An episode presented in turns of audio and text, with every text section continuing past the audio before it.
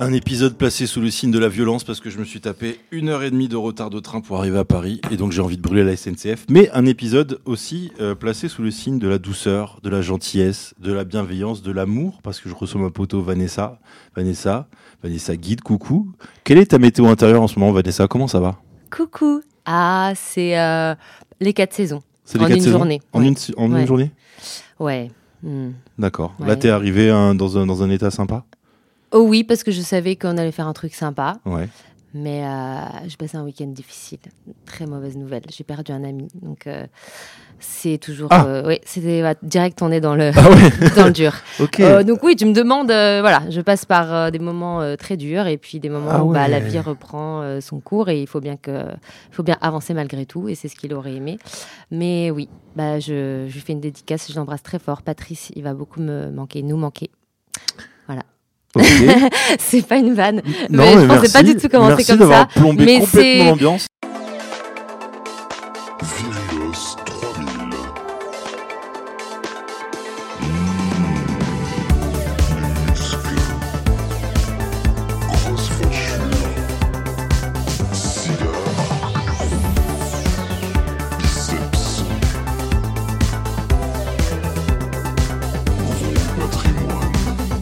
Mais c'est tellement, Non, euh, mais je peux ok. pas faire abstraction de ça, quoi. Bon, c'est arrivé il y a trois jours et j'ai passé un week-end assez, assez triste, quoi. Donc euh, Voilà. Tu veux qu'on en parle ou tu veux qu'on passe à des trucs plus légers? Non, je voulais juste lui faire voilà, un petit hommage, euh, Patrice, euh, Hommage qui était un Patrice. coiffeur de cinéma extraordinaire et toute personne qui l'a croisé ne peut que l'aimer et se souvenir de lui. D'accord. Voilà. Et c'est vrai que tu as une grande relation à la coiffure parce que tu viens d'une Exactement. famille de coiffeurs. Exactement. Les gens ne le savent pas, mais sa sœur Eva est un peu le Benzema de la coiffure. et ce qui est incroyable dans votre famille, c'est que Eva est la coiffeuse et toi, Vanessa, qui a le prénom d'une coiffeuse, Ouais. et la comédienne. Exactement. Comme quoi. T'as pas l'impression d'avoir euh, loupé un petit peu ta voix? Euh, non, mais j'aurais pu être aussi plein d'autres choses. Je sais pas. Il y a aussi euh, Vanessa Paradis, par exemple. Elle est, elle est chanteuse et actrice aussi. Vanessa. Demouy également. Vanessa Demouy. Ah, on oui, oublie faut pas l'oublier, Vanessa Demouy. Vanessa Demouy. Euh, donc je me sens moins seule grâce à ces deux merveilleuses Vanessa. Ah, ça, c'est Vanessa. Ouais. Très bien. Euh, Claude Barzotti aussi nous a quittés. Ah bon Ouais. Putain, mais arrête là, ça suffit maintenant. beau. Bah oui, mais j'ai appris ça aujourd'hui et Oh là euh, je trouve là. que ça rajoute encore plus de tristesse. Je connaissais pas bien, mais je connaissais ses chansons comme tout le monde. euh, Vanessa, hum, c'est quoi ta définition de la virilité? Parce que là, on va rentrer dans, dans le- dans le vif du Ouais. podcast.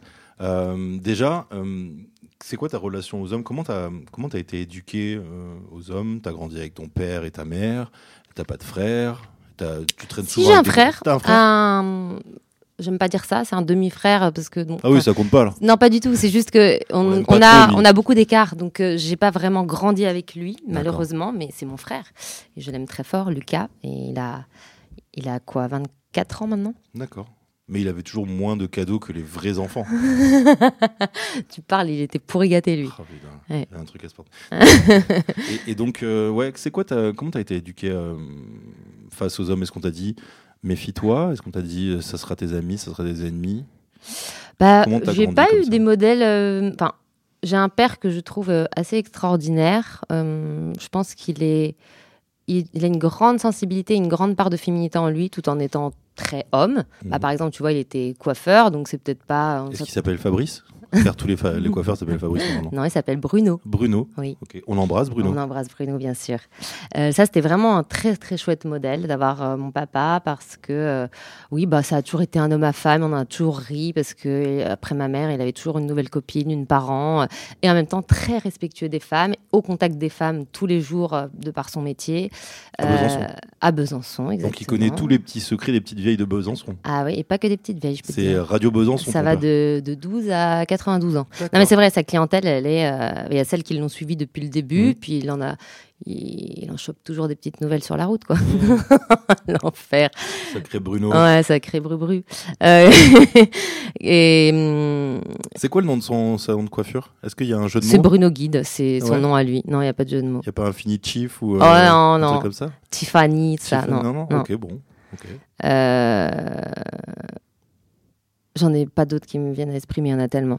À un moment, on se les envoyait avec ma sœur quand j'étais en tournée province, et dès qu'il y avait un jeu de mots de salon de coiffure, je les envoyais à ma sœur. Ça nous faisait beaucoup rire. On les a répertoriés. Il faudrait que je les retrouve parce qu'il y en a vraiment beaucoup. faire.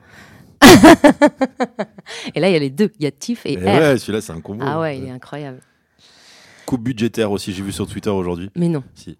Parce qu'il y a, il y a plus de 500 salons de coiffure qui ont fermé euh, récemment à arrête. cause de. Donc il y a un salon qui s'appelle Coupe budgétaire Non, non, c'était une blague sur, un, sur Ah ouais, d'accord. Je me disais, euh, ouais, en réponse aux 500 c'est salons de coiffure qui ont, qui ont fermé, Ah bon Il y a autant de salons qui ont fermé ouais, avec D'accord. l'inflation, euh, Ah ouais Non, mais l'inflation, on en parle ou pas on en parle. Cata, Puis il n'y a cata. plus de saison, on sait plus comment Oh s'habiller. là là, ouais, ouais, ouais. À part dans, dans mon cœur, il y a toutes les saisons, mais sinon, oh, dans ma tête. mais euh, ouais, d'accord. Non, non, on va pas parler de l'inflation qui est un peu. On nous avait dit, tu sais, après le Covid, ah, il va y avoir une grosse crise économique et tout ça, mais Ouais. tu sais, je me dis, ouais, ouais, c'est ça, on la verra, oui, on verra bien. Mm. En fait, non, mais je crois qu'elle touche vraiment tout le monde, tout le monde autour de moi. On est tous là à être quand même un peu euh, comptés, quoi, à être, euh, faire attention. euh, tu vois, moi, je. Les cachets ont baissé dans le cinéma? Euh, pour moi, pas particulièrement, mais on travaille moins. Enfin, on a vraiment moins Mm. travaillé. Moi, j'ai quasiment pas travaillé pendant trois ans Ouais. euh, à cause du Covid. Donc, euh, autant te dire que toutes mes économies y sont passées et que là, euh, ce que j'ai fait comme tournage, ça m'a juste servi à renflouer un minimum des caisses vides et Mm. payer les impôts, évidemment. Euh, donc, non, ouais, c'est pas la, la fête en ce moment, mais ça permet aussi de se recentrer sur l'essentiel et de se rendre compte qu'il y a plein de choses dont on n'a pas réellement besoin. Euh, euh, Voilà, bah, enfin, peut-être un peu moins de resto. Euh, moi, je peux pas me passer de la culture, ça, ça me ferait vraiment chier. Mais heureusement, j'ai une carte. euh, tu vois, de cinéma, je peux continuer à aller au cinéma, j'adore aller au théâtre et voir des concerts, tout ça. Enfin, Mm. ça, j'aurais. Ça me disait, parce que tu as moins d'argent, tu peux moins euh, faire de choses culturelles, euh, ça me rendrait triste. Mais heureusement, on est en France et il y a quand même beaucoup d'aide pour euh, faire en sorte que ce soit pas hors de prix. Enfin, tu Mhm. vois, euh, même là, on est allé à l'opéra avec ma sœur euh, lundi. Bon, tu y vas pas toutes les semaines, c'est sûr que c'est un budget. Euh, C'était pour le nouveau Benjamin Millepied, c'est ça? Non, Non? c'était pour Roméo et Juliette. ah, mais Je croyais que c'était lui qui l'avait mis en scène. bah, en vrai, je ne sais. C'est pas, Benjamin Millepied, j'aurais retenu. Non, non, je sais plus qui l'a mis en scène, c'était pas Benjamin Millepied. Et on s'est dit, bon, voilà, certes, on est catégorie 5, on n'est pas euh, front trop, tu vois. Mhm. Mais euh, on voyait très très bien. Et les places sont chères, mais ça reste quand même accessible. Pour moi, Mhm. dans ma tête, c'était un peu inaccessible l'opéra. Et bah oui, c'est peut-être deux restos que tu feras pas, mais euh, par contre, c'était une énorme claque. Et je suis très contente d'avoir fait un opéra. euh, voilà, un, un mardi soir de manière. C'était lundi soir, lundi soir. Lundi soir. Ouais, voilà. un petit lundi soir comme ça. C'est sympa l'opéra du lundi soir. Généralement, le lundi soir, moi, c'est plutôt les quiz dans les pubs. Ah ouais, son c'est sympa, hein. ça aussi. sympa. Mais moi, comme parce qu'en fait, quand tu vas dans un pub, tu bois. Ouais. Ouais, bah moi, j'essaye de pas boire en début de semaine. Il faut se mettre des limites, sinon. Ah oui, mais le lundi, c'est ça, c'est pour. euh, Ah, c'est pour continuer le dimanche. Ah oui, c'est pour, ni- pour niquer. ah ouais. Ah ouais, vraiment. Non, moi, j'ai arrêté ça. Euh, je bois Hmm. plus avant jeudi. C'est vrai? Ah oui. Genre, tu t'arrêtes du dimanche au jeudi? Ah oui, dimanche, lundi, mardi, mercredi, je, à part grosse exception, je ne bois pas. Par contre, jeudi, vendredi, Ouais. samedi, je me la colle. je ne sais pas ce qu'il y a de mieux. Non, non, mais je veux dire, euh, ouais, euh, au moins, au moins ces jours-là, c'est c'est sain. C'est pour ça que t'as conservé ta peau de 20 ans. Oh, t'es gentil. Bravo. 20 ans, je sais pas, mais euh, je, non, je pense pas que ce soit ma consommation d'alcool qui est pas forcément exemplaire. Euh, enfin, en tout cas, voilà, qui est pas catastrophique, mais euh, je pense que je suis. Oui, bon, on, Bonne tous vivante, des, on quoi. est tous des alcoolos, quoi. Ouais, voilà, enfin, hein, voilà. intermittence. Qu'est-ce qu'on fait les jours où on bosse pas, merde mondain, quoi. voilà, coupette. Et, euh, donc, ouais, c'est ton. Pour, pour recentrer, euh, comment. euh, bah, ouais, ton- tes modèles masculins Ah oui, dont on parlait. masculins, on est- Oh, les digressions. Les Euh, digressions. donc, euh, mon papa, je pense qu'il a été plutôt euh, un très chouette modèle. En plus, il se trouve que c'est un père euh, extrêmement euh, gentil, bienveillant, toujours là pour nous quand on a besoin. C'est un peu le, euh, une sorte de super-héros, quoi. Tu l'appelles et tu lui dis euh, Papa, j'ai besoin de toi. Il est là. Il a aidé ma sœur. Il a fait les allers-retours Besançon, Paris pendant des mois, tous les week-ends pour aider ma sœur au moment où justement elle voulait ouvrir son propre salon, Amour Cheveux Club. Qui est et- le salon que, où tout le monde s'arrache. Oh bah. Il y a au moins trois mois d'attente sur le. Peut-être pas trois mois, mais je, je suis très contente et très fière d'elle parce que c'est vrai qu'elle cartonne. Et, hum, et je, la, je la sens très épanouie. Et là, voilà, c'était un, un gros pari qu'elle a relevé avec euh, brio d'ouvrir son, son endroit et qui lui ressemble énormément, avec une clientèle qui lui ressemble énormément. Donc je suis très contente pour elle. Mhm. Et voilà, mon père a fait les allers-retours pendant des mois, des mois, des mois avec sa petite euh, voiture et sa remorque avec euh, des, des- des matériaux qu'il ramenait de Besançon pour faire des économies. Enfin, vraiment, toute la famille a mis un peu la main à la pâte, mais mon Mhm. père en particulier. euh, et il y a une phrase qui est restée de tous ses travaux, c'était, on la ressort souvent avec ma sœur, elle nous fait rire, c'est ne t'inquiète pas, Minette, la sécurité est assurée. Oh. Mais ce qu'il faut savoir, c'est que c'est pas du tout vrai. Ça veut dire que mon père, il, il sait tout faire. De, mais c'est incroyable. hein, dans une maison, il peut tout faire plomberie, électricité, charpente, enfin tout, mais tout à peu près. Et donc, par exemple, à un moment, il a refait un escalier et l'escalier s'est complètement cassé la gueule au bout d'un mois. Donc, la sécurité Oh n'était pas du tout assurée. Mais je veux dire, ça, c'est un exemple. Mais Ouais. il y a tellement de choses qu'il a faites et qui sont encore aujourd'hui en, en état de fonctionnement. Et quand tu voyais ton père comme ça, pardon, tu disais, bah, je vois cet homme, du coup, je me dis que tous les autres hommes doivent être comme lui. Ou pas du tout t'as vite déchanté J'ai assez vite déchanté sans vouloir rentrer dans ma vie personnelle. J'ai pas eu que euh, des modèles euh, sympas euh, masculins. Attends, t'es là pour nous faire pleurer, hein. t'as commencé bah, déjà en parlant Non, non, parce que vraiment ça, Hein. ça concerne des choses très, enfin, qui me concernent pas moi directement. Ouais. C'est des gens de ma famille et je veux pas faire de mal, mais Hmm. mais voilà, c'est non, non. Pour le coup, ça a été, j'ai été, j'ai eu de mauvaises influences aussi, notamment. Euh, côtoyer de très près des gens euh, toxiques Je veux dire les une punks à chiens personne de en Besançon? Ah non, eux, c'était mes potes. euh, ils n'étaient pas particulièrement toxiques. Non, non. Euh, Puis des pieds, quoi, c'est tout, mais bon, voilà, quoi. ça, je sais pas. Ils, étaient- ils lâchaient là jamais leur Doc Martens. mais, euh, mais oui, voilà. Bon, euh, j'ai eu affaire à, en tout cas, oui, peut-être en particulier une personne, un mec euh, toxique dans mon entourage. Mhm.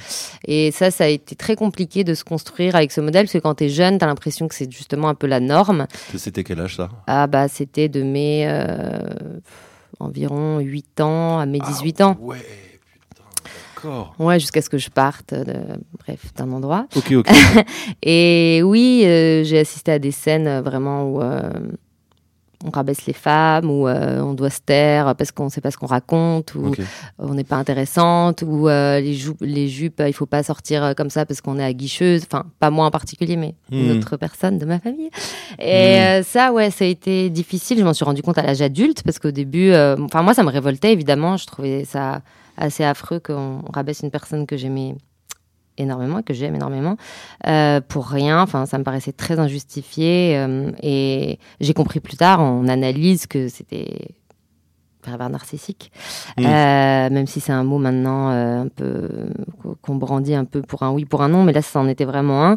Et voilà, d'avoir côtoyé ça très jeune, ça fait que à l'âge adulte, quand tu as des formes parfois un peu de soit de maltraitance, soit de personnes qui se comportent euh, juste pas très bien et qui ont une espèce d'emprise toxique sur toi, tu t'en rends pas compte tout de suite. Et donc moi aussi, j'ai eu affaire à mon petit pervers narcissique jusqu'à ce que ça m'emmène à... J'étais tellement en désespoir quand ça m'est arrivé euh, et perdu tout ça que euh, j'ai en- entamé une grosse grosse analyse et, et j'ai couplé plusieurs méthodes j'étais en mode PNL analyse hypnose je voulais euh, vraiment euh, prendre le problème par tous les bouts pour réussir à m'en sortir le plus rapidement possible parce que ça allait vraiment pas bien Mhm. et grâce à ça, bah, j'ai compris que pourquoi est-ce que j'avais accepté euh, qu'on me maltraite, d'où ça venait, euh, ce à quoi j'avais assisté, qui n'était pas normal du tout. Et j'ai dû donc euh, apprendre à euh, déceler ces personnes euh, potentiellement toxiques et les refouler de ma vie et ça fait faire un certain tri parce que même parfois tu te- peux te rendre compte que dans tes amitiés tu as des gens toxiques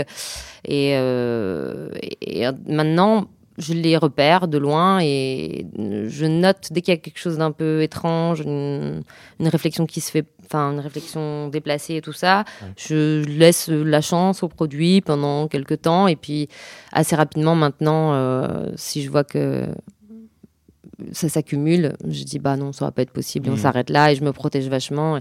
Et le, le peu de personnes que j'ai pu rencontrer euh, suite à mon analyse euh, qui était euh, éventuellement toxiques euh, sont sorties très vite de ma vie. C'est vrai, ça c'est une vraie question. Comment on dit au revoir à un copain toxique Ou un ami ou une amie toxique? Ben moi je crois que c'était, j'en ai pas eu beaucoup pour le coup euh, de copains, d'amis toxiques. J'ai plutôt des super amis, euh, des super copains. Ouais. Mais euh, je crois bah un- non, une fois, ça a été au clash. J'ai fait euh, remarquer à cette personne euh, justement tout ce que j'avais accumulé, et tout ce qui me paraissait anormal et, et à quel point cette personne était euh, toujours en demande, mais ne m'écoutait même pas. ne- Enfin, je demande pas toujours d'avoir quelque chose en retour, mais enfin, une espèce d'avoir un, un minimum d'équilibre, quoi. Et là, c'était toujours que dans un sens, que dans un sens, que dans un sens. Et je récoltais beaucoup de critiques. Et, et en fait, je me suis dit, mais cette personne ne me fait pas du bien, elle est très jugeante et euh, elle adore dire du mal des autres tout le temps. Enfin, ça me correspondait pas du Mhm. tout. Et je l'ai confronté à ça. Il était beaucoup dans le déni. Et, euh, et bah, j'ai essayé de lui ouvrir les yeux. Ça n'a pas marché. Donc, je suis partie. Et parfois, je pense à lui. et- j'espère que quand même il va bien parce que c'est quelqu'un qui a été important euh, dans ma vie. Mais euh, comme il s'est jamais excusé, qu'il s'est pas remis en question, ben j'ai préféré couper les ponts. J'aurais essayé, tu vois. J'ai été honnête avec lui. Je lui ai dit ce qui ce qui n'allait pas et il n'a pas voulu l'entendre. Il restait à camper sur ses positions, donc euh, je ne le vois plus. Et puis d'autres personnes où ça a été un peu plus lâche, où juste bah tu vois les gens de moins en moins jusqu'à ne plus les voir. Ok. Voilà. Très bien. Dans ma tête, j'imaginais comment on pouvait couper un pont. Parce que cette expression est, est bizarre. On peut faire exploser un pont, on peut le détruire. Ouais, le le couper. Il faut un faut, gros avoir un euh, bon couteau quoi. Oh là là. Euh, bref. Euh, euh, et donc, avec ces, ces modèles que tu as eus, comment tu t'es dit, tiens, là, je vais commencer à faire confiance aux hommes? Déjà, en plus, comment tu te dis, ça, ça, ça c'est la version d'un homme qui, qui m'intéresse ou qui me plaît? Hmm. Bah déjà, je crois que j'ai vraiment besoin de me sentir euh, en sécurité de par de traumatismes. euh, que ce soit amicales, Ah oui, mais même en amitié, bien ou, sûr. euh, En ou, fait, quelqu'un qui va me mettre, euh, quelqu'un qui va me mettre en insécurité, c'est-à-dire quelqu'un de pas fiable, Ouais. quelqu'un qui va m'annuler tout le temps à la dernière minute, ou Tu quelqu'un. vas euh, avoir une heure, de, une heure et demie de retard. Oh non, mais ça, ça arrive à tout le monde. Moi-même, j'ai annulé ce podcast à cause d'une migraine. Euh, ça, Ouais, enfin, tu vois, on a Mais tous. les migraines ophtalmiques, on, on sait ce que ça On donne. sait avec les toi, ga- les avec tes galères. grands yeux. Ouais, grosse galère. Euh, plus ça couplé de, des allergies, je t'explique pas le, le combo gagnant. Vanessa Guide qui a inventé la conjonctivite Ah, grâce à ses grands yeux qui Ah, captent tout le pollen Ah de, ouais, de toute la. Terre. Ça va mieux, hein, mais parce que j'ai des traitements, tout ça, j'essaie de, fou. hein. de, ouais, de les éviter, mais ouais. Franchement, je passe tout mon mois de juin à avoir euh, les yeux rouges un jour sur deux, quoi. C'est vraiment une galère. Mais donc, euh, bref, euh, comment on fait pour. C'était quoi déjà la question? Euh, Comment, qu'est-ce que, à, à travers ta construction de l'image de l'homme que tu as eu, donc pas Ouais. très bonne quand tu étais jeune, comment tu t'es dit, bon, ben, euh, comment tu as réussi à savoir ce que tu trouvais, ce que tu voulais chez les hommes en grandissant? Mais c'est toujours un work in progress, c'est Ouais. ça qui est intéressant. Après, je crois que je veux plus du tout la même chose aujourd'hui que ce que je cherchais à 20 ans, par exemple. Euh, même si j'en ai que 22, enfin, tu vois, je veux dire. Exactement. De l'étau français. hein. Tu ne vieillis pas. Ah, c'est gentil, mais euh, ouais, c'est la drogue. Euh, non, ouais, je. Je pense que ça s'ajuste vraiment, effectivement, en fonction de toi, comment tu évolues Mhm. aussi. Et puis, euh, j'ai toujours aimé les gens quand même gentils, mais c'est pas du tout un. C'est pas genre il est gentil, c'est pas un truc niais pour moi, c'est très. Entre autres. Oui, Les handicapés sont mes amis, tu le sais. eh oui. Euh, mais euh, non, enfin vraiment, les gens profondément bons, gentils, c'est assez. Euh, c'est pas rare, j'ose espérer, mais pour moi, c'est une qualité très importante et c'est pas euh, un défaut que de dire de quelqu'un qu'il est gentil, Mhm. euh, bienveillant, humain, à l'écoute. Enfin, non, c'est pour moi, c'est des qualités assez primordiales parce que j'ose espérer que mm, je tends à être ça en tout cas et que j'aimerais avoir la même chose en face tu vois c'est aussi ce que toi t'apportes sur la table tu dis bah Mhm. moi je pense être quelqu'un à l'écoute de plutôt euh, gentil et bienveillant sauf quand vraiment on me pousse à bout tu vois j'ai évidemment des limites mais euh, voilà, donc en face, euh, ce qui m'intéresse, c'est aussi d'avoir. euh, après, j'adore les gens drôles, j'adore les gens intelligents, j'attends plein d'autres euh, Mhm. qualités. Mais ouais, je crois que l'humanité, la gentillesse, l'écoute, tout ça, c'est des. T'es tellement une Miss France. Ouais, de ouf. Ah ouais. Ouais, ouais. Non, mais j'aimerais bien te dire. Enfin, mon, co- mon côté punk, pour le coup. mon côté punk, pour le coup, c'est un peu calmé. Mais même quand j'étais punk, cela dit, j'étais pas une méchante personne. Enfin, c'est pas, pas parce que t'es rebelle que Qu'est-ce t'es que- C'était quoi tes accessoires de punk à toi? Ah bah déjà j'avais les cheveux très courts. euh, Très et courts Ah oui, très courts euh, avec euh, une nuque longue, euh, court sur les côtés et un peu une crête au-dessus. Ah oui, punk à l'anglaise, quoi. Ah ouais. Et euh, avec les cheveux soit verts, soit rouges, soit roses. Comme mes parents étaient coiffeurs, je m'amusais beaucoup avec Ouais. leur coloration des années 80, tu vois. Ok. Et puis bah non, mais ça dépendait des jours. Soit t'avais le briquet accroché à une. Non, mais j'avais les, ouais, les, les, les épingles à nourrice, Ah, euh, ouais. euh, des piercings, bien sûr. Euh, j'avais soit des. Soit j'avais un- parfois, en fonction de mon mood, soit j'étais habillée de manière très masculine, en mode les treillis, les pulls larges, les rangers. soit j'aimais bien les petits kilts, les, ou parfois habillée tout en noir. Enfin, j'étais un peu mi mi-curiste, tu vois, euh, un peu new wave, euh, mi-punk, c'était euh, voilà, c'est- ça, représentait, c'était c'était une manière de m'identifier aux courants, aux courants musicaux que, que j'aimais bien. Et je pouvais être aussi bien euh, new wave, bad cave que des trucs plus punk, que parfois aussi du Nirvana, enfin des trucs Mm. beaucoup plus rock et parfois même métal euh, ou plus vénère encore. Mais euh, voilà, tout ce qui était musique d'énervé, ça c'était vraiment ma cam. Euh, et c'est vrai que j'ai toujours bien aimé, pas spécialement suivre la mode. J'avais ma, je pense pas ma propre mode, j'ai absolument rien inventé, mais je me souviens que j'avais, euh, si j'aimais bien créer des pièces parfois, je déchirais par exemple des jeans pour en faire des jupes asymétriques sur lesquelles je cousais des trucs. Mhm. J'avais une machine à coudre. Enfin, je faisais des petites créations, Ah. quoi. Je me faisais des, des- des petits trucs. euh, Je, je découpais des t-shirts trop grands. Enfin, tout, on le fait tous, tu vois. Mais j'aimais bien créer mes propres trucs et pas acheter euh, euh, ce qui est dans l'air du temps. Et hum, je trouve qu'en fait, euh, la mode, c'est. Enfin, comment tu t'habilles en tout cas, sans Mhm. parler de mode. euh, pour moi, c'est beaucoup un reflet de ton. Comment tu te sens aussi ce, le jour où tu te réveilles. Moi, il y a des jours où j'ai envie d'être tout en noir parce que peut-être que j'ai envie de passer un peu inaperçu et, Ouais, c'est et puis, euh, il y a des jours où euh, j'ai envie de mettre des fleurs partout euh, euh, parce que, euh, au contraire, euh, peut-être envie de mettre euh, euh, de la joie dans cette journée. Ouais. Euh, Enfin, puis en tant qu'acteur, euh, ça dépend aussi vachement de, tu vois, tes rendez-vous, de plein de choses. Donc, euh, Ouais. j'ai toujours considéré euh, mm, la mode, enfin, j'aime pas dire ce mot, mais la- les vêtements comme euh, une manière de s'exprimer aussi. Euh, voilà. Quand, euh, quand- à quel âge t'as commencé à t'habiller un peu dans ce style punk? Vers 17 ans. 17 ans. Donc, euh, bon, la puberté est déjà un peu passée. Mm. Euh, comment t'as comment t'as appréhendé Comment ça s'est passé quand t'as ton corps qui a poussé? Quand d'un coup tu t'es dit tiens les garçons ils me regardent plus comme ils me regardaient avant et est-ce que le fait de t'habiller en punk c'était aussi pour genre bah c'est c'est- là ça fait un peu psychologie comptoir mais c'est aussi genre bah, c'est mon corps qui m'appartient et je le dévoile quand je veux et Eh ben en fait c'est marrant parce que quand t'es petite, euh, enfin en tout cas j'imagine que c'est pas le cas de toutes les filles, mais euh, moi euh, quand j'étais petite, on s'amusait souvent quand on n'avait pas encore de seins à mettre les chaussettes dans les soutiens-gorge de notre mère, euh, à se rajouter des cheveux, à vouloir mettre des talons. On sortait pas comme ça, tu vois bien sûr à se maquiller, mais le truc ultra féminisé, Ouais. je veux des seins, je veux des longs cheveux, je veux des talons. C'était vraiment l'espèce de fantasme de la femme. dans les années 80, 90, euh, jusqu'à peut-être début 2000. Enfin, moi, j'ai grandi vraiment. euh, quand tu dis Dans on, ce et tes modèle- copines ou toi et ta Ouais, moi, moi, non, pas ma sœur du tout. Moi et mes copines plutôt. Ouais. Euh, et, hum, et en fait, quand ça arrive, enfin, en tout cas pour moi, quand c'est arrivé la puberté, ça a été un peu euh, un drame, tu vois, un truc que tu as attendu euh, si longtemps. Tu te rends compte qu'en fait, bah, c'est les règles. C'est le truc vraiment pas. euh, Enfin, moi, j'ai pas vécu ça comme un truc cool du tout. tu les as découvert quand tes règles? Je les ai découverts. Je les ai découverts Genre, là l'année dernière. Je savais pas ce que c'était. moi, j'imagine, moi, en tant que mec, je me dis, le- si ça m'est arrivé, je pense que c'est un truc, je m'en souviendrai toute ma vie. Bah, Le- tu t'en souviens très bien. Et ouais. en fait, c'est genre, ça s'est passé comment? C'est genre, t'étais dans un. J'étais en préparé- vacances. En vacances, ok. Et en plus, donc, tu vois, t'es en petite tenue, en maillot, tout ça, donc euh, tu peux vraiment pas le, le camoufler. c'est pas genre trois jours avant, il y a un truc qui, qui dit, tiens, tu vas peut-être les avoir. C'est genre, ça arrive surprise. Ouais, je me coup. souviens pas qu'il y ait eu, à part que, effectivement, tes poussent un peu, euh, de- peut-être plus de poils aux pattes, des trucs comme ça, mais je veux dire, euh, je savais pas du tout quand ça allait arriver. Euh, peut-être que j'avais eu des petites douleurs au ventre et je m'en souviens pas, tu vois, mais Ouais. euh, certainement.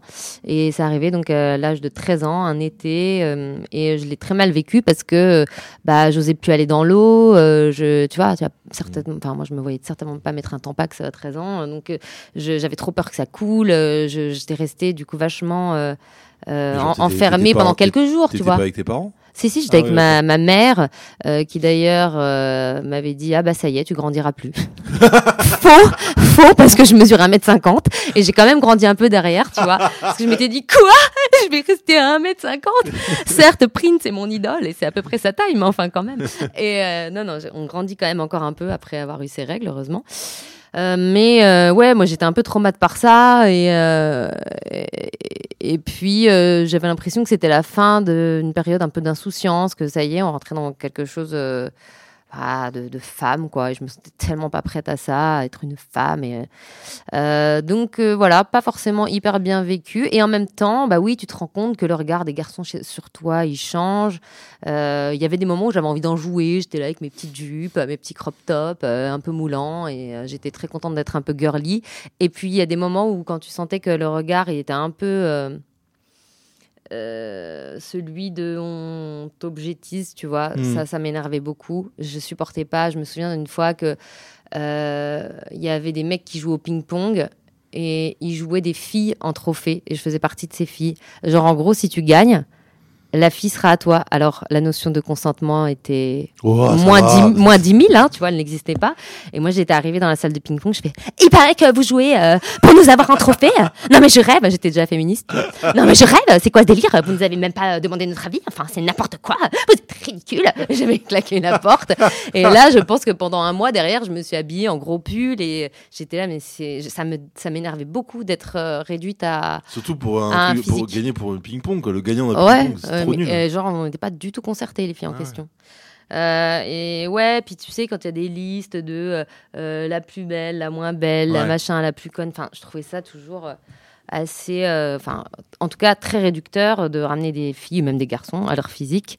Donc, euh, très jeune, j'ai aussi fait du théâtre. J'ai commencé, euh, pareil, à l'âge de 12-13 ans. Et ça, ça m'a permis D'ailleurs, de... tout de suite, vérifie Wikipédia, parce que je vais lancer Ouais. le truc vérifie Wikipédia, Ok. vu qu'à chaque fois que je pose des questions, les gens me disent, mais non, c'est faux. Est-ce que tu as eu 20 sur 20, comme c'est marqué sur Wikipédia C'est vrai, je sais même pas T'as qui a eu- fait mon Wikipédia. T'as Je eu sais pas 20 qui est sur 20 au Ouais. théâtre Je sais pas qui est cette personne bien renseignée qui a mis des, qui a mis des choses que moi-même j'avais oubliées sur mon, ma page Wikipédia. Je la lis très rarement, mais ça m'est arrivé de la lire en moins une fois. Mhm. Et j'étais, ah, mais qui est cette personne? C'est pas possible. J'ai dit à mon père, mais c'est toi, papa? Parce que vraiment, cette personne, euh, elle, elle m'a même mis des courts-métrages que j'avais oublié que j'avais fait. Enfin, c'est complètement fou. Et oui, c'est vrai, parce que j'avais dû le dire dans une interview dans l'Est républicain, euh, ma toute première interview, j'avais dû dire euh, Ah oui, j'avais 20 sur 20 un théâtre. Enfin, on s'en fout complet, mais Non, oui, en fait, non, ça a, été, classe. ça a été important parce que en vrai, j'étais dans une période où j'avais tellement perdu confiance en moi, à la période du lycée. Ouais. Euh, J'avais une prof de théâtre qui m'aimait pas. Et moi, le théâtre, ça a toujours été mon, mon refuge. Ouais. Et hum, là, j'avais eu pendant des années un prof de théâtre qui, que j'adore. Et peut-être sans lui, je serais pas comédienne aujourd'hui. euh, Monsieur Lampère, que j'embrasse, enfin, de là où il est. Et, euh, et, et- et cette euh, prof que j'avais au lycée, vraiment. ça parce qu'il est en prison I wish, mais non, non, lui aussi, il est parti. Mais bon, il était âgé, monsieur Lampère. Et, Petit ange. mais je pense souvent à lui. Ouais, D'accord. ouais c'est vraiment souvent à lui. Euh, il a été le, le révélateur de cette passion, quoi. Le- mon père avait déjà enclenché un peu parce qu'il me lisait beaucoup de textes de théâtre et je pense qu'il aurait aimé être comédien. Donc Ah ouais? ça a commencé avec mon père, bien sûr. Mais euh, après, Monsieur Lampère a vraiment été euh, un homme très important dans ma vie euh, et dans, mes dans ma décision de devenir comédienne. Donc bref, j'avais perdu toute confiance. Euh, euh, ma prof de théâtre ne m'aimant pas, elle faisait que euh, me rabaisser et me dire que, enfin, elle je faisais des comédies, elle riait à rien. Je jouais du drame, elle baissait les yeux. Enfin, vraiment, j'avais l'impression d'être nulle, nulle, nulle. Et comme c'était une période où j'avais pas du tout confiance en moi, je m'étais dit, bah non, mon, envie, mon rêve que j'ai depuis toute petite d'être comédienne, il n'a pas de sens. Je suis nulle, euh, voilà.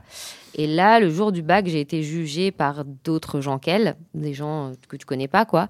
Et je devais jouer euh, deux ou trois scènes, je sais plus. J'avais choisi une scène de Dario Fo, Isabelle, trois caravelles et un charlatan. Et on devait également soutenir un espèce de mini-mémoire où j'avais fait un truc, genre, c'était le- le théâtre et la sociologie, parce que j'étais en, en sciences économiques et sociales à côté. Comment tu te la pètes? Non, bah, c'est juste, ça me servait à quelque- autant en faire quelque chose, parce que moi, j'étais vraiment une meuf de lettres, je pense, enfin, en tout Mhm. cas, plus artistique, euh, et j'ai fait ES pour faire plaisir à mes parents, euh, Mhm. pour faire une espèce de voix un peu générale. Et c'était pas inintéressant du tout. Enfin, j'aimais pas l'économie, mais euh, la sociologie, j'ai trouvé ça très intéressant. Mhm.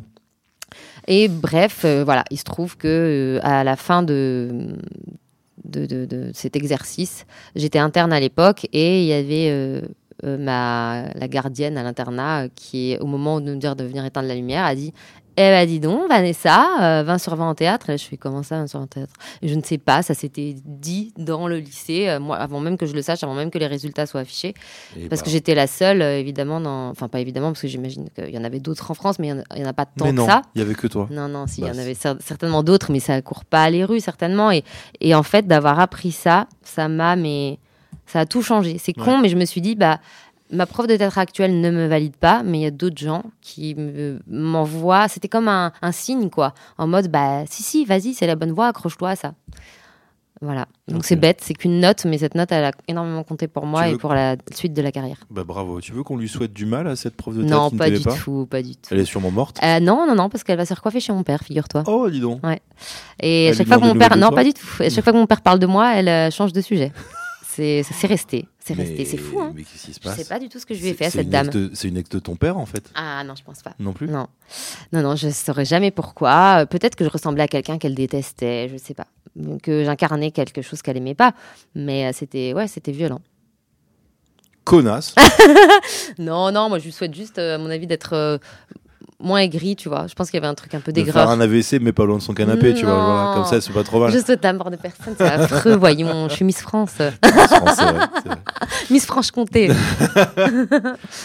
Comment, euh, c'est quoi ta définition de, de, la, de la masculinité pour toi? C'est quoi, quoi les, quoi les hommes pour toi? Un homme, en vrai, c'est quoi pour toi? Est-ce que tu le vois de manière négative au sens où c'est l'inverse de toi ou euh, des fois toi aussi tu peux te sentir homme? Qui sommes-nous? Hmm, c'est tellement dur comme question parce qu'il y a autant d'hommes que, enfin, de masculinité que d'hommes, j'imagine. Euh, J'ai l'impression qu'il y a des grandes phrases. Les veut. hommes viennent euh, de Ah ouais. Mars. Non, c'est Mars et les femmes de Vénus, c'est ça? Ouais. Bon, ou l'inverse, mais je crois que c'est ça. Et et il y a des moments, oui, effectivement, où tu te dis, euh, bon, bah oui, en gros, enfin, t'as envie de faire un peu des raccourcis sur des trucs. euh, qui servent un peu à rien, du style euh, ah ouais bah, les hommes euh, peut-être ils se remettent plus vite après une rupture. Enfin c'est ce genre de phrases qui veulent tout et rien dire. Ou ah bah les mecs euh, ils vont plus tromper les nanas. Enfin oui je sais pas peut-être que euh, peut-être que c'est vrai peut-être que c'est pas vrai j'en sais rien. En tout cas euh, je pense que j'aspire de plus en plus à ce que bah oui fameux homme déconstruit quoi à ce que euh, un homme, il n'a pas besoin de prouver sa virilité par euh, euh, j'ai des gros bras, je vais me taper, euh, je me tape plein de meufs et j'en suis fière. Enfin, C'est quoi pour toi la virilité du coup? Selon toi, c'est. je trouve que ça serait, dans mon idéal à moi, Mhm. Ce que je trouverais sexy en tout cas, euh, parce que la virilité, ça peut être ça, tu vois, ça va être effectivement les muscles, euh, Ça, le, c'est- le ouais. tableau de chasse, euh, l'expression de la les- vérité. ça. et Ouais. voilà. Et, et- mais ce que je trouverais viril, c'est quelqu'un qui, comment dire, qui assume qui il est et qui soit, comment dire, ancré. Euh, tu vois, quelqu'un sur qui on puisse compter peut-être Hmm. peut-être une épaule euh, solide. Ça, Mhm. ça me plaît dans la virilité, de me dire, bah oui, par moment, moi, euh, tout comme je peux être une épaule solide pour quelqu'un, je pense, mais oui, j'aime bien aussi sentir que, euh, C'est grâce au Je- crossfit. ouais, de ouf. je peux avoir quelqu'un en face, mais ça, c'est, c'est une fois de plus, on en revient au même point, c'est de c'est de l'écoute et du partage et de la bienveillance et tout ça. Euh, mais euh, de la masculinité, euh, Donc toi, ouais, la vérité pour toi, c'est plus dans le dans le dans le être disponible pour Être, écouter, être en, soutien quoi. Mais c'est être fort certainement, mais pas être fort au sens où on l'entend. C'est Ouais, pas euh, je vais te, tenir des haltères euh, le plus Mm. longtemps possible.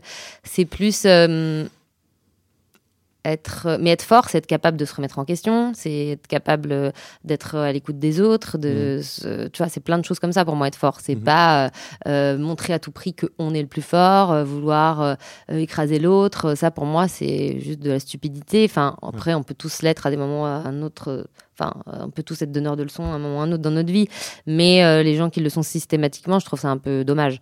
Et voilà, quelqu'un de fort, pour moi, c'est quelqu'un qui a appris à se connaître, qui connaît ses forces et ses faiblesses, et qui est toujours euh, dans un espèce de travail pour, euh, devenir une meilleure version de soi-même, même si ça fait Mm. très euh, développement personnel, mais on tend tous à ça, tu vois, Mm. à, à cohabiter le mieux possible avec soi-même. Et moi, c'est un gros travail, tu vois, de me dire, euh, aime-toi, en fait, vraiment. Enfin, tu vas pas tomber sur des gens euh, forcément Mais tout pendant le monde pendant Vanessa. je, je sais pas. Moi, pendant longtemps, moi en tout cas, pendant, vraiment pendant longtemps, je m'aimais pas. Tu Et pas ça a été un gros, gros travail de, de me dire, bah vas-y, t'es, t'as quand même des qualités. Je voyais que les défauts, vraiment, c'était épuisant tout le temps. Les défauts, les défauts, je me, je, je me trouvais euh, tout sauf un- intéressante, euh, même pas jolie, euh, même pas. euh, euh, Alors que drôle, Jasmine, drôle, même, hein. drôle un peu. je sais que dans la vie, je peux être un peu drôle, mais ouais, oui, bah non, mais par exemple être réduite à Jasmine, ça, ça me fait un peu chier, tu vois. Bah, c'est Jasmine. Hein Non, mais c'était super de Je le jouer. bien, Mais bien. pour le coup, c'était un rôle qui était à la fois très chouette et à la fois très dans la caricature de euh, voilà, la princesse, quoi. Mm. Euh, elle- heureusement, elle avait du caractère et elle pouvait être drôle et, et tout ça. Mais euh, c'est aussi euh, très dans ce qu'on imagine euh, des princesses. Et j'aurais Mm. peut-être aimé qu'elle soit un peu plus déconstruite, justement. Mais bon, c'était, je l'ai, je l'ai fait il y a Quand quelques t'as années. reçu le rôle, t'as as eu l'opportunité, toi, de dire moi, je, moi, je, le vois la je vais la travailler comme ça. Je vais Non, ça. mais non, c'était mon premier film. Mm. J'ai essayé de proposer des choses et parfois on les a entendues, parfois non. Je- franchement, le rôle, je me suis assez, je me suis assez amusée parce qu'en plus j'avais des super partenaires de jeu Mm. euh, et euh, j'avais des scènes euh, super marrantes à jouer. En vrai, oui, j'exagère. Ça fait très longtemps que j'ai pas vu le film, mais c'est vrai qu'elle était. C'est juste qu'elle a un côté un peu, euh, tu vois, pet sec, euh, presque hystéro. Et je me dis, bon, on aurait pu faire un truc un peu plus subtil, quitte à faire une, euh, une princesse un peu décalée, un peu Mm. border, un peu faux folle. Il y avait peut-être d'autres choses à trouver que je suis hystéro. tu vois, bon, je trouve que on aurait pu trouver un peu plus de nuances. Mm. Mais euh, j'étais aussi plus jeune, euh, j'osais pas du tout m'affirmer. euh, Ah ouais euh, ah non, non, de temps en temps, je proposais des trucs, mais euh, j'osais à peine. Et puis, il suffisait qu'on me dise non, et derrière, je me taisais pendant deux semaines. Enfin, Ah ouais. ah oui, oui, bah non, mais je reviens de, je te dis, je reviens de loin, moi, en termes d'estime de moi. Donc, quand t'es pas, quand t'as pas énormément d'assurance, Ouais, mais comme tu vieillis pas, on dirait que le film, tu l'as fait hier. bah non, c'était il y a dix ans, le premier opus quand même. Mhm. On l'a tourné à- il y a dix, il y a dix ans. Bah, t'as pas bougé. Oh, C'est gentil. hein. merci, c'est très gentil. Mais c'est vrai, hein, franchement. euh.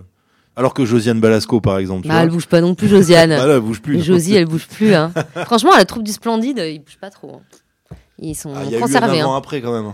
Ouais, non, mais si tu reprends les bronzés, bien sûr. Mais en fait, passé un certain âge, je trouve qu'ils vieillissent plus trop. Non. Euh, Gérard encore- Junior, tu vois, on Bah se dit pas, oh il, là était là. la- il était vieux jeune, Gérard Junior. Ça, c'est ça, c'est le problème des hommes qui ont plus de cheveux jeunes. Ah ouais, c'est ouais. qu'ils vont tout de suite Puis des la têtes un peu puis la de. grosse puis la grosse moustache. Michel Blanc, enfin, il fait limite plus jeune maintenant que quand il était. Jean-Claude Duss. Euh, Thierry Lhermitte, bon, bah oui, non, mais quel bel homme encore, tu Thierry- vois. Thierry, toujours beau gosse. Thierry, quel bel homme, quelle élégance. Euh, Marianne Chazelle, j'ai tourné avec elle. Euh, en fait, ce qui est génial, ce qui est, ce qui est fabuleux quand tu tournes avec eux, c'est que tu vois à quel point ils sont restés des enfants, c'est des gamins. Et ça, je crois que ça conserve en fait. Mm. Moi, je pense que c'est ça. C'est vraiment la connerie qui conserve.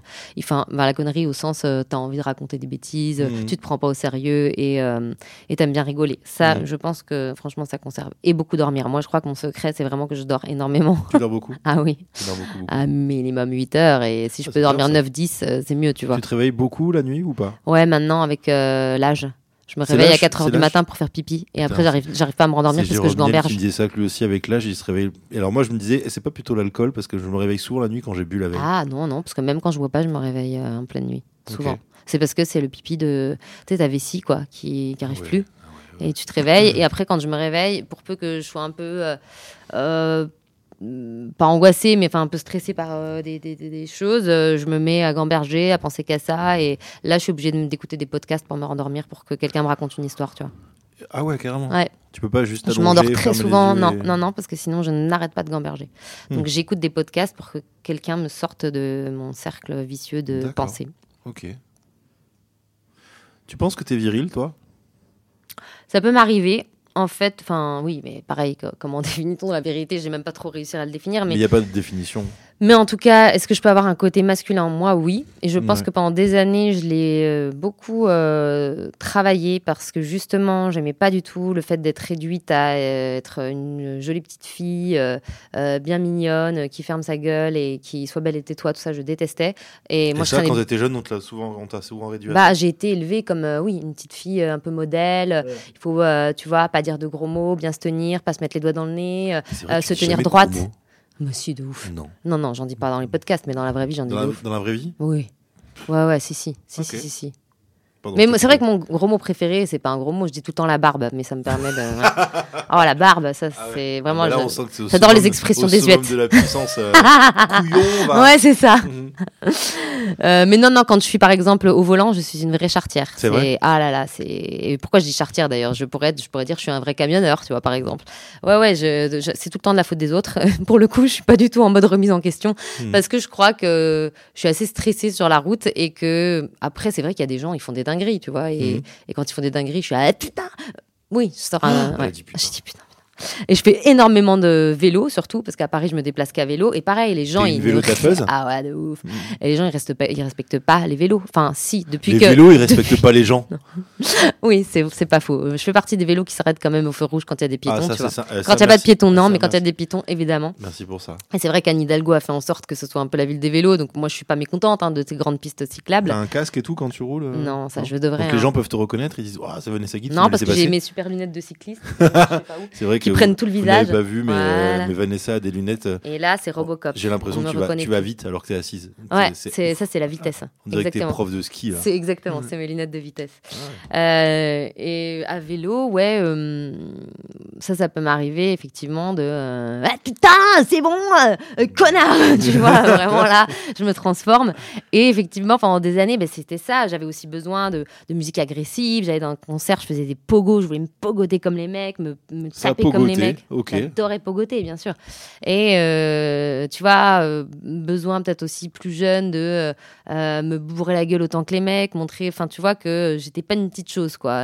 Ce qui était un peu absurde, mais c'était certainement euh, le truc de jeunesse, tu vois, où tu as besoin de C'était pas une forme de se sentir en compétition, c'était plus pour, Pas du tout, c'était plus pour être accepté dans une bande accepté, et ne pas être vue comme euh, pendant très longtemps c'est vrai je me suis habillée euh, comme un mec quoi euh, très je, je voulais vraiment cacher casser tout ce qu'il y avait de féminin chez moi Mhm. mais parce que je pense que le fait d'avoir été réduite à, tu vois, cet épisode du trophée quand j'étais plus jeune euh, et euh, à euh, des mecs qui te chantent euh, Vanessa, je pense à toi, j'ai de sous mouillés. Enfin, euh, la bah ouais, tu vois, euh, t'es au collège et tu comprends pas. Je suis rentrée un soir j'ai dit Maman, ça veut dire quoi la trique Enfin, euh, oui, j'ai découvert euh, quand même plein de mots euh, très salaces justement oui, grâce à cette chanson de chanson. Vanessa, ouais, Et on me la chantait euh, pas mal au collège parce que facile, enfin, j'étais la seule Vanessa quoi. Donc, Ouais. euh, donc voilà, je pense que tout ça où on te réduit à ben à ce que tu représentes, en tout cas euh, peut-être physiquement, euh, c'est j'ai pas trop aimé ça. Ouais. J'ai pas trop aimé ça parce que moi j'avais envie qu'on me voit pour euh, peut-être euh, bah, je me trouvais pas intelligente, mais en tout cas, peut-être mon humour, ma répartie, mais, et, hum, et ce que j'avais à raconter, que ce soit intelligent ou non, mais qu'on m'écoute, je pense, et Ouais. plutôt qu'on me regarde. Et quand tu as fait du théâtre, est-ce que tu t'es dirigé naturellement vers des rôles de, de caractère très fort pour essayer de jouer ça? Mais quand j'y pense, c'est très marrant. Le premier rôle que j'ai joué de manière officielle sur scène devant un public, Ouais. c'était un paysan. C'était un rôle de mec. Et c'est ouais. moi qui l'avais demandé à mon prof de théâtre. Et je devais jouer une donzelle, je sais pas quoi. J'avais fait non, non, moi je vais faire lui, grippe soleil et chéru ou chérubin et tout. Et j'avais fait chérubin dans le mariage de, Fi- de Figaro, qui est un rôle de, de mec, tu vois. Mhm. Euh, et voilà, c'est mar- marrant quand j'y repense. Je, je m'étais jamais, jamais fait la réflexion, mais c'était le premier rôle que j'ai joué et ça me rendait euh, euh, hyper heureuse parce que les autres rôles dans cette pièce, bon, t'avais les, les grands rôles, mais j'étais trop jeune pour les jouer. Et sinon, c'était vraiment la petite paysanne qui passe par là et oh là là, oh, vous êtes là, d'accord, super, la petite chose fragile qui a pas de personnalité, rien à défendre, Mhm. euh, pas de rôle. Enfin, dans cette pièce-là, en tout cas, je m'étais dit que les rôles féminins, euh, les petits rôles, n'étaient pas vraiment intéressants. Ok. Euh, et après, pff, dans ta carrière, tu sais, c'est- difficile parce que quand tu arrives à Paris, donc euh, pour en faire euh, un d'en faire ton métier, au début, tu fais pas, tu fais pas la fine bouche, quoi. Tu vas là où euh, il y a du, des propositions, de l'envie et du taf, et il faut bien payer son loyer. Donc, euh, moi, j'ai notamment fait pas mal de pubs au début pour euh, subvenir à mes besoins. Ça me permettait de payer mon école de théâtre, mon loyer. Enfin, une pub me permettait de vivre deux ou trois mois. Là où, quand j'étais hôtesse d'accueil et que on, on me maltraitait parce que j'étais invisible et qu'on me parlait mal et tout ça, enfin, je préférais limite faire une pub qui passait quelques mois à la télé et qui payait bien que euh, hôtesse d'accueil où vraiment ça a pu être parfois très C'était les désagréable. années 60, il n'y avait pas encore Internet. Exactement. On envoyait des pigeons voyageurs, évidemment, mon petit. Euh, et hum, euh, ouais, donc au début, j'ai pas, j'ai pas vraiment choisi. Tu choisis pas vraiment tes rôles, quoi. Euh, Ouais, t'as même vite catalogué. Ouais, et en fait, t'es très, je me rends compte qu'en France, tu es très vite enfermé dans euh, ce, que, ce pourquoi tu as été connu la première fois. Alors, bon, moi, j'ai eu trois choses un petit peu. euh, trois projets un- presque. euh, euh, euh, qui sont. Pardon, je. Trouve Non mais t'inquiète, cherche tes mots. Non, on mais va dormir, nous, euh, on revient. qui- euh, je trouve pas le mot, mais qui sont voilà arrivés quasiment en même temps. Mhm. Euh, qui- ça a été la série Nos limites avec Vincent Elbaz et ça c'était très chouette parce que c'était une série d'action. Pour le coup, il y avait un côté très badass. J'aimais bien ce personnage. Il avait plein de couleurs, plein de choses à défendre. Donc ça j'ai vraiment kiffé. Après j'ai eu le Grand Journal avec Monsieur Poulpe, Ouais. qui a été une super expérience, le truc le plus flippant que j'ai fait de ma vie parce que c'est du direct, mais t'as de- le public devant lequel tu joues dans la petite arène Il y et t'as pendant 2 ce millions de. Ouais, il y a eu d'abord pendant ce temps, mais ça c'était Ouais. pas en direct. Ouais. C'était euh, c'était une su- super expérience aussi. Ouais, c'est comme ça que je t'ai découvert. moi, Ah oui. Ouais. Pendant ce temps. Et donc, ouais, après le. On s'en fout, c'est mon anecdote à moi. Non, mais c'est vrai que j'ai mais- tendance à oublier pendant ce temps, alors que c'est vrai que ça a d'abord été pendant ce temps, mais c'est juste que ça a été un peu moins marquant que Ouais, le direct. que le, grand direct qui était en vraiment, direct, euh, Tellement de- stressant, ouais, de 2 millions de, de téléspectateurs, où là vraiment tu es en descente d'organes un peu tous les soirs, enfin en tout cas moi. Et la fameuse vraie claque que t'as foutue à Bah oui, ouais, Oh, le pauvre. Il la méritait pas. C'était un bon partenaire, euh, Ah. Poulpe, euh, qui m'a pas mal défendu, euh, notamment quand on pensait que je pouvais pas porter des vannes justement trop burnées entre guillemets. Mm. Euh, on me disait ah non mais ça une fille peut pas le dire. Et J'étais comment ça une fille peut pas le dire? Et Poulpe il disait bah si si Vanessa a envie de le dire bah qu'elle le dise. Donc ça a été vraiment un bon partenaire qui m'a permis de dire des grossièretés parfois. Mm. Moi j'étais un peu plus les vannes soft et lui il pouvait dire justement un peu tout ce qu'il voulait. Et au fur et à mesure, j'ai réussi à m'approprier aussi des blagues euh, qui étaient un plus trash, parce que Mm. moi j'aime bien l'humour trash et, euh, et ça m'agaçait de, de devoir toujours faire celle qui fait les blagues mignonnes une fois de plus, tu vois. Ah ouais. Mais euh, c'était vraiment une expérience euh, hyper formatrice et j'en garde un très très bon souvenir. Et puis tout de suite après, il y a eu aussi euh, donc euh, le premier Aladdin qui a été mon premier film, enfin en tout cas premier rôle principal dans un film. Et là, en fait, tout de suite, c'est ce qui a marqué les gens parce que ça a fait quand même 4,5 millions de d'entrées. Beaucoup de gens ont, vu ce film. Ça a été euh, un film très vu aussi par euh, bah, des gens qui doivent avoir une vingtaine d'années aujourd'hui. Mais tu vois, ceux qui avaient entre 10, 12, 14 ans, euh, Mhm. tu vois, c'était un film quand même très cible enfants, ados. euh, et pas que, mais en- en- entre autres. Et, et ce- et ceux-là qui ont grandi aujourd'hui, oui, ils m'en reparlent. Ils me disent Ah là, mais t'es la princesse dans la dinde, incroyable. Et pour euh, eux, c'était un film qui a été important, tu vois, parce que. Parce que c'était une chouette proposition, je pense, pour euh, les enfants et les ados euh, notamment. Euh, mais c'est vrai que derrière, euh, t'es un peu enfermé dans. Ouais. Je, me sens, je me sentis un peu enfermée dans ce rôle.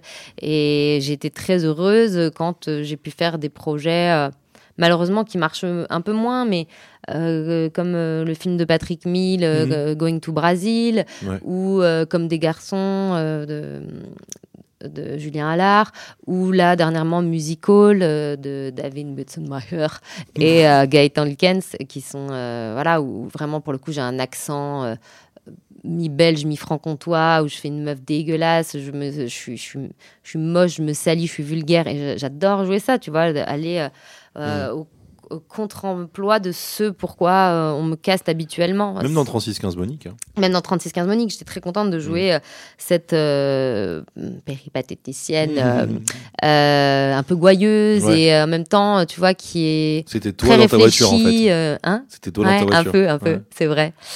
J'ai adoré ce personnage de Chantal parce que pour le coup, il a plein de, de sous-couches. Il est, je dis pas ça parce qu'elle est incontinente, ok.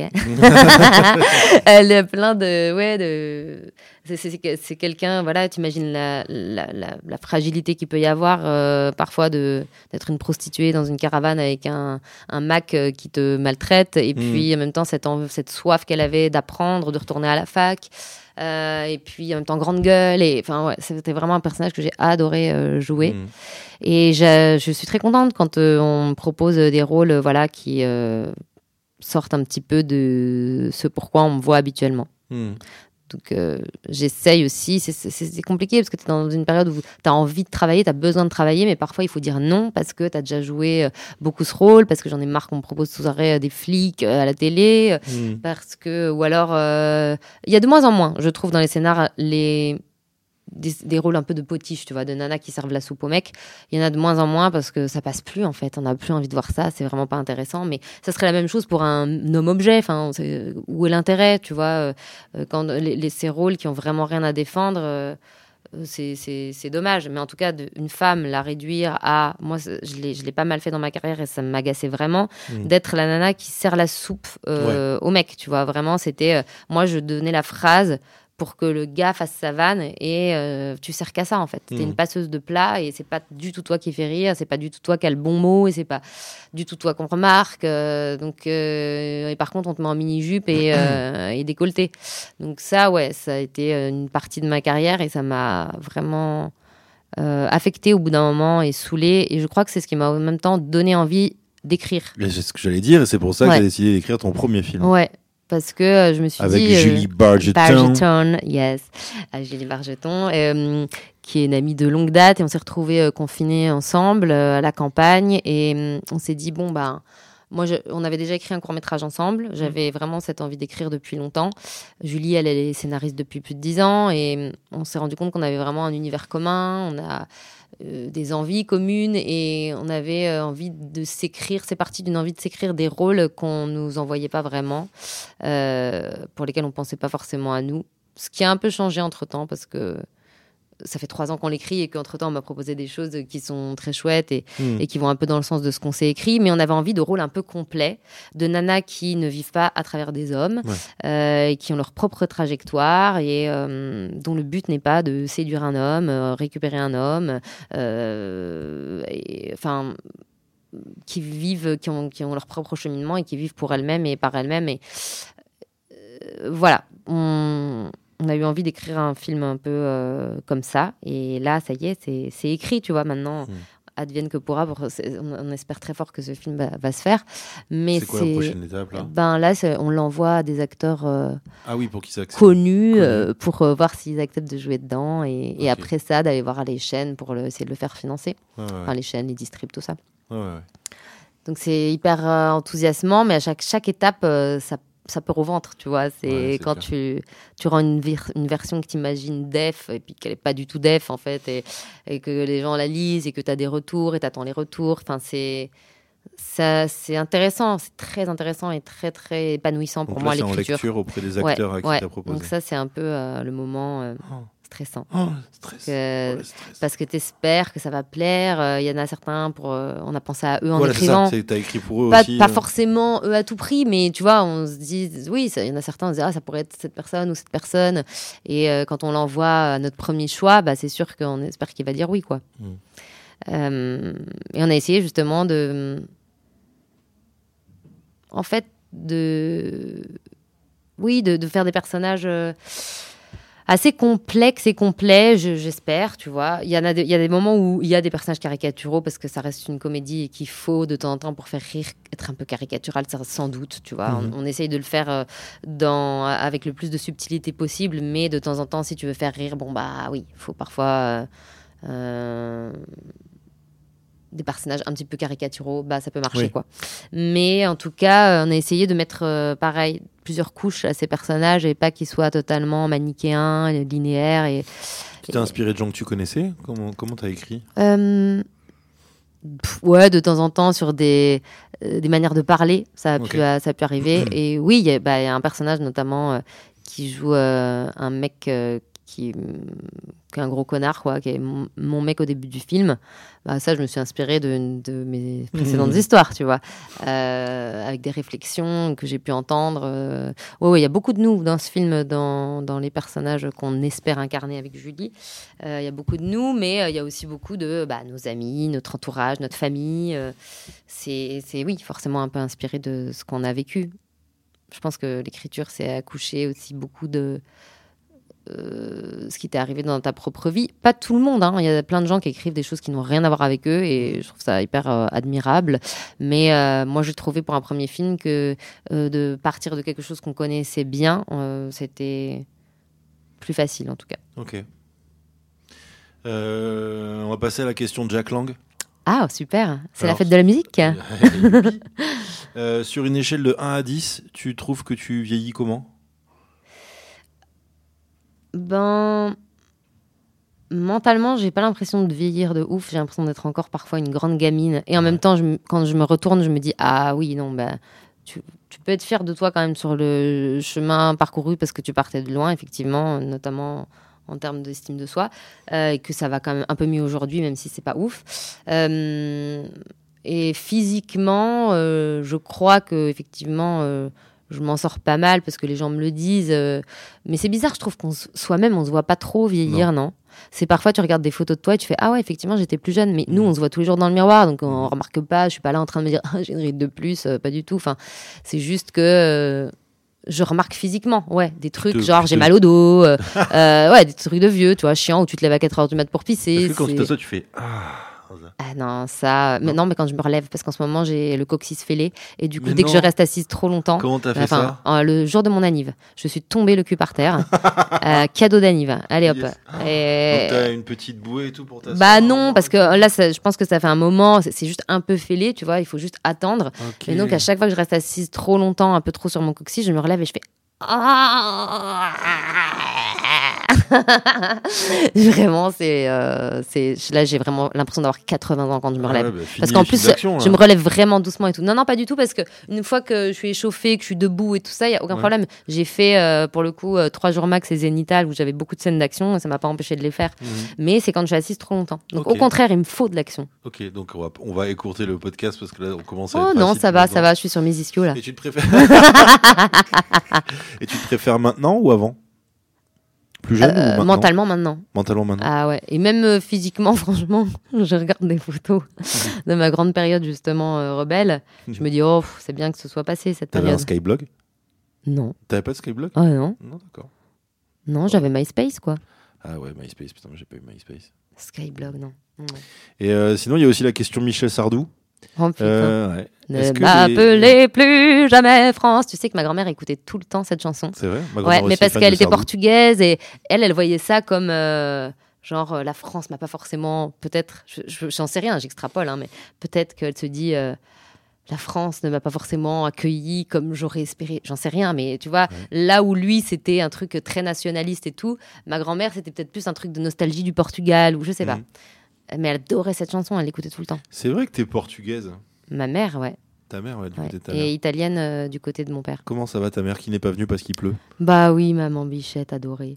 Bah maman, tu sais, c'est pas facile, mais euh, elle est si courageuse et Maman un soleil. qui est une MILF. Les gens le maman pas. Lopez. Maman Lopez. Ouais. Les gens savent pas, mais c'est une MILF. une espèce de MILF, Maman Lopez. Attention. En fauteuil roulant, mais milf quand même, oui. Et alors Et alors, alors, j'adore que tu disais alors. C'est MILF quand même. what the what the Si problem? les gens savaient. Parce que tu sais, quand c'est la fête des mères, généralement, euh, tous les gens s'amusent à poster les photos de le- sur Facebook ou sur Instagram. Tous les gens s'amusent à poster les photos de leur- leurs parents, de leurs mamans. Et je me souviens, il y a certaines années où tu postais les photos de ta mère, et tu waouh, mais qu'est-ce qu'elle est bonne Et surtout, tu dis waouh, mais pourquoi Eva et Vanessa n'ont pas hérité de leur mère? Ouais, Ça va. Tu ressembles à ta mère ou à ton père, tu penses? Euh, Moi, je pense que j'ai un mélange des deux. Je et ma sœur pareil. Enfin, on est Ta vraiment... sœur a été adoptée, euh, personne ne le sait. Mais... N'importe quoi. Non, moi je vois bien. Ma, ma, ma soeur, c'est ouais, comme moi, on est vraiment un mélange des deux. Mm. Hum, Ma mère était vraiment, je pense, euh, ouais, elle l'est toujours, une superbe femme. Et nous, on a été un peu, euh, bon, gâchés par euh, notre père, quoi. Mais je rigole. mon père était trop. En plus, mon père est tellement. Oui, il a son, il est, mon père a énormément de charme. Il est, non, c'est un bel homme, mais Ça me perturbe Attends. parce qu'en vieillissant, il, il ressemble beaucoup à Patrick Bruel. C'est vrai? Ouais, et je sais à quel point tu l'affectionnes. J'adore Patrick. Je sais, moi aussi. J'adore Patoche. Je sais. Euh, Euh, D'accord. je- Donc, vraiment, donc vraiment, on l'adore. Bruno, il doit avoir un succès à Besançon. Là, je crois qu'il a rendu le tablier. Il a rendu le tablier, ouais, il a en raccroché il en a marre, ouais. il en a marre. Maintenant, mon père, il fait un truc génial et je trouve ça hyper inspirant et c'est super d'avoir des modèles de parents qui, tu vois, se, se bougent, quoi. Il a eu euh, 70 ans et euh, il a dit, euh, bah, moi, maintenant, euh, ce que je veux faire, c'est, euh, il, a, il a un petit utilitaire dans lequel il a fait une petite, euh, un petit lit derrière et c'est donc son espèce de mini camping-car aménagé euh, par lui-même, par ses soins. Il a son petit réchaud et tout ça. Et euh, les week-ends, quand il part, parce qu'il bosse encore, mais bon, un peu moins, donc quand il prend 3-4 jours, il part partout en Europe avec sa bagnole et il s'arrête où il veut et il visite des endroits. Là, il nous a envoyé euh, euh, des photos euh, euh, du lac de Côme, euh, il est en Italie. C'est la van life, quoi. Ah, bah, la van life. Mon père a succombé à la van déglingue les life. petites vieilles au bord du lac. euh, Oh, arrête. bah, c'est sûr. Arrête. C'est sûr. D'accord. Et ouais, je trouve ça super. Tu vois, il se fait ses petits euh, road trips tout seul. euh. Bon, j'aimerais le convaincre de le faire en voiture électrique, on n'en est pas encore là. Mais euh, en tout cas, mon père, pour le coup, n'a jamais, prend jamais l'avion donc, euh, et il vit de manière euh, euh, très sobre. Donc, euh, je pense que son empreinte carbone est tout à fait OK. Mais. euh, Il a une belle empreinte carbone, ton père. Ah ouais, je pense qu'il a une belle empreinte carbone. Toutes les Il a peur de l'avion, donc, euh. les meufs de Besançon le diront, il a une super empreinte carbone. Ouais, et ça, Ah, c'est ça- important quand même. Ça, c'est important, Ouais. Ça, pour moi, c'est important, tu vois, dans la virilité. Avoir une bonne empreinte carbone. Ouais, c'est vrai. Euh, donc, je disais, parce que là, on s'est éparpillé encore. Ah ouais, comme Euh, d'hab. la question Sardou. Ah oui. Est-ce que les hommes, c'était mieux avant? Oh non Oh, ça vient du cœur. Oh, Mm. non. Bah non, non, non. Alors après, il y a toujours hein, des hommes euh, qui battent leurs femmes et qui maltraitent euh, les enfants et qui, voilà, c'est souvent quand même globalement, pour- en termes de pourcentage, plus des hommes. Ah oui. Mais bon, j'ai l'impression, en tout cas, que pas pour tout le monde, mais il y a, on tend vraiment vers, euh, vers du beaucoup mieux, beaucoup, Mm. beaucoup mieux. Moi, j'ai plein de potes qui sont très conscients de ça, euh, qui remettent en question, par exemple, leur manière de draguer, tu vois, qui dragueraient plus pareil maintenant qu'il y a 10 ans, où c'était peut-être beaucoup plus offensif, on demandait un peu moins à la nana si elle était d'accord ou pas. Enfin, sans aller jusqu'à de l'agression, mais tu vois, euh, qui était lourd, quoi, et qui se disent, bon, bah, ça, la drague lourde, peut-être on va arrêter, Mm. euh, ce genre de choses. C'est un exemple parmi tant d'autres. Mais euh, et puis pour euh, mes copines qui sont en couple, je vois certains, pas tous les mecs malheureusement, mais certains mecs vraiment ils, ils partagent les tâches ménagères de ouf. ils font aussi bien leur passage que la vaisselle, que se changer les couches, que d'aller faire les Mm. courses. Enfin, j'ai l'impression que maintenant, comme les femmes osent plus aussi dire, bah ça, ça me convient pas, euh, ça, ça peut plus marcher. Euh, bon, Il y a toujours des problèmes de différence de salaire, hein, malheureusement, par exemple. Mais euh, À part dans le globalement. porno. Ah ouais? C'est les femmes qui gagnent plus. C'est vrai? Ouais. Bah, elle mérite, hein, Ah oui, grave. en même temps. En même temps, ouais. Euh, et mm, ouais, je trouve que. En fait, euh, t'es vite euh, ringardos, quoi, si tu, Ouais. si tu te mets plus à la page de, de, de- de se comporter bien. Mm. Je le vois, hein, parfois il y a des mecs sur des tournages, un peu des vieux de la vieille, qui sont là, ah, ça on peut plus dire, ah, ça on peut plus faire. Et je fais, bah non, clairement, ça, non, ça passe plus. Avec vous, les ouais, woke. ouais, ouais. Ah, on peut plus rien faire. Hein. Je fais, si, faire. si, vous pouvez faire plein de choses, mais dans le bon Ouais, tu ordre. peux et, ta euh, gueule déjà. non, mais tu vois, c'est dur hein, pour les mecs qui, j'imagine, enfin, oh, les pauvres petits euh, euh, hommes blancs dominants, mais euh, ça peut être compliqué, je me dis quand même, pour des mecs qui ont vécu dans une sorte de. Mhm. d'opulence avec zéro limite où c'était les rois du pétrole euh, et euh, d'un seul coup on leur dit bah non les règles du jeu c'est ça ouais il y en a passé un certain âge ils doivent plus comprendre tu vois euh, et mais c'est bien enfin vraiment il était temps quoi il était vraiment temps et moi je suis très très heureuse d'assister à ça et de le voir même dans mon métier Euh, je pensais honnêtement que MeToo ça serait un feu de paille et je vois à quel point ça a été en fait il y a eu un avant après quoi Hmm. et euh, la volonté aussi dans mon travail de Tu le faire- sens dans ton rapport aux autres acteurs, la manière dont ils jouent avec toi, euh, s'il y a plus de Mm. pas de méfiance, mais je veux dire, tu sais, de, pas de, mais en tout cas de pincettes, de respect. euh, Ben, heureusement, je pense qu'il y a aussi plein de mecs bien et qui se comportaient déjà plutôt enfin, bien avant. Mais je le sens plus. En fait, oui, ça peut arriver, comme je te dis, que des mecs sont là, ah, ça, j'ai plus le droit, ah, ça, machin. Bah, je mets pas la langue du coup. Euh, ouais, c'est ça, tu vois. C'est bon, c'est rare quand même. Moi, je tombe plutôt sur des mecs euh, très sympas et respectueux. Euh, mais oui, oui, ça a pu arriver que. ouais. Des mains, des mains au cul, euh, comme ouais. si c'était genre. euh, Enfin, ouais, ouais, bah, il y a pas si longtemps. Non, euh, mais c'est mon personnage. qui Ouais, fait ça. exactement. Ok. T'es là, genre, je t'emmène en prison, tu es monoté, euh, tu es censé fermer ta gueule et tu vraiment, vraiment, tu vas me mettre une main aux fesses. Enfin, ça n'a rien à voir au milieu du bordel. C'était purement gratos. Et euh, Ok, le mec dit, ok, mais. On va euh, vérifier les images, on sait de quel film tu parles. Ah non, c'était pas un film en plus. C'était pas un film.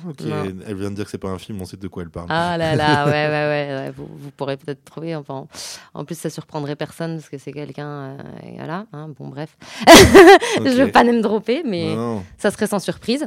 Euh, mais voilà, tout ça pour dire que je trouve que euh, oui, il y a plus, notamment quand tu vas faire une scène et effectivement qui engage euh, euh, bah, un truc un peu intime. corporel, ouais. Maintenant, mais tu as même des, des, dire des régleurs cascades.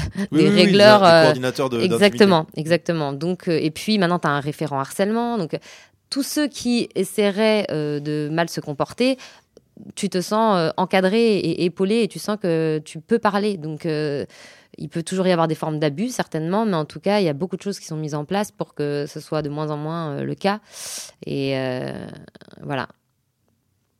Mais c'est long aussi, même parfois, d'ouvrir les yeux euh, de certaines femmes. Tu vois, j'ai des copines de Surtout mon... tes grands yeux, ça doit être long à les Ah ouvrir. ouais, le matin c'est si long. je mets des allumettes. Non, j'ai certaines de, tu vois, de, de copines peut-être un peu plus âgées que moi qui sont encore vachement dans un truc de euh, c'est normal qu'un homme me domine, c'est normal que je sois Mm. un peu soumise, c'est normal que euh, je ferme ma gueule. Et moi je suis là, non, non, mais non, prends le- la vague là, il faut, Mm. faut, faut la prendre. Si tu as des choses à dire, si tu pas d'accord, si tu faut oser. C'est un gros boulot hein, parce qu'on a appris pendant des années à se fermer, à fermer nos gueules Hmm. et à pas prendre trop de place, mais euh, sans vouloir aller dans un excès inverse de euh, moi je suis pas du tout anti-mec, euh, je pense qu'on n'arrivera pas en étant si on n'est pas main dans la main avec les hommes qui ont envie d'être avec nous, mais euh, en revanche ouais faut, faut à un moment faut, faut faut arrêter certaines choses et en commencer d'autres quoi. C'est, tourner une page, c'est un nouveau chapitre dans l'histoire de, des hommes et des femmes, je pense vraiment qu'on vit en ce moment.